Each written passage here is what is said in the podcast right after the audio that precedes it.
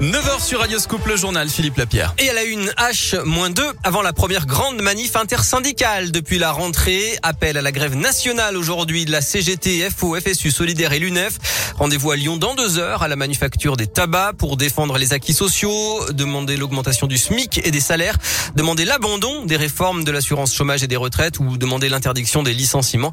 Les revendications pour les syndicats ne manquent pas. Jean-Michel Gourgaud est secrétaire général de la CGT dans la région. Les motifs de mécontentement sont là, de grosses mobilisations ce 5 octobre pour que les salariés euh, revendiquent leur euh, retour sur investissement par rapport à cette crise euh, sanitaire, économique, sociale qu'on a connue, puisque on voit bien qu'il y a des profits énormes qui sont réalisés, des bénéfices records au CAC 40, la richesse des milliardaires a progressé quand même en un an de 40%, soit 170 milliards d'euros, c'est quand même pas rien. Et puis pour les salariés, par contre, eh bien c'est rien sur les salaires, c'est rien sur les pensions. Par contre, c'est la hausse des prix du gaz, de l'électricité, du carburant du sucre, des pâtes, euh, de la charcuterie, des fruits, des légumes. Quoi. Voilà. Laisser un gouvernement utiliser la crise de cette manière pour placer encore plus de régression pour le monde du travail. Et manif donc à Lyon à partir de 11h ce mardi entre la Manu et Bellecour. Pas de pénurie à craindre, mais la raffinerie de Fézin tourne au ralenti après un incendie provoqué par une fuite d'hydrocarbures dans la nuit de dimanche à hier selon Total Energy. Le feu a été rapidement maîtrisé et n'a pas fait de blessés.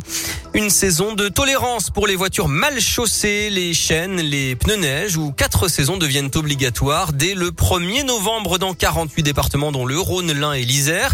Mais il n'y aura finalement pas de sanctions cet hiver si vous n'êtes pas en règle, a annoncé hier le ministère de l'Intérieur. Les réseaux sociaux fonctionnent à nouveau après la panne géante qui a touché Facebook, WhatsApp, Messenger ou Insta hier. Et dans le même temps, un fichier avec les infos personnelles de 1,5 milliard de comptes Facebook circulerait sur des sites de pirates informatiques. Autre fuite de données personnelles sur Internet, celle dont a été victime la mairie de Givor. La ville a expliqué hier soir que c'était dû à une faille informatique. Les données ont été diffusées par des personnes malveillantes et anonymes à l'aide de faux comptes Facebook. Une enquête est ouverte, une plainte a été déposée. Les familles concernées ont été contactées. Deux ans et demi d'enquête, 6500 témoignages. Le rapport Sauvé sur les abus sexuels dans l'église est publié aujourd'hui après plus de deux ans d'enquête. Donc c'est la première fois qu'une commission indépendante met à jour l'ampleur du phénomène. Près de 3000 religieux sont soupçonnés depuis 1950. Le mouvement, vous le savez, est parti de Lyon avec la dénonciation du père Prénat par l'association La Parole Libérée. La commission Sauvé doit faire une quarantaine de préconisations pour changer la situation. Et puis...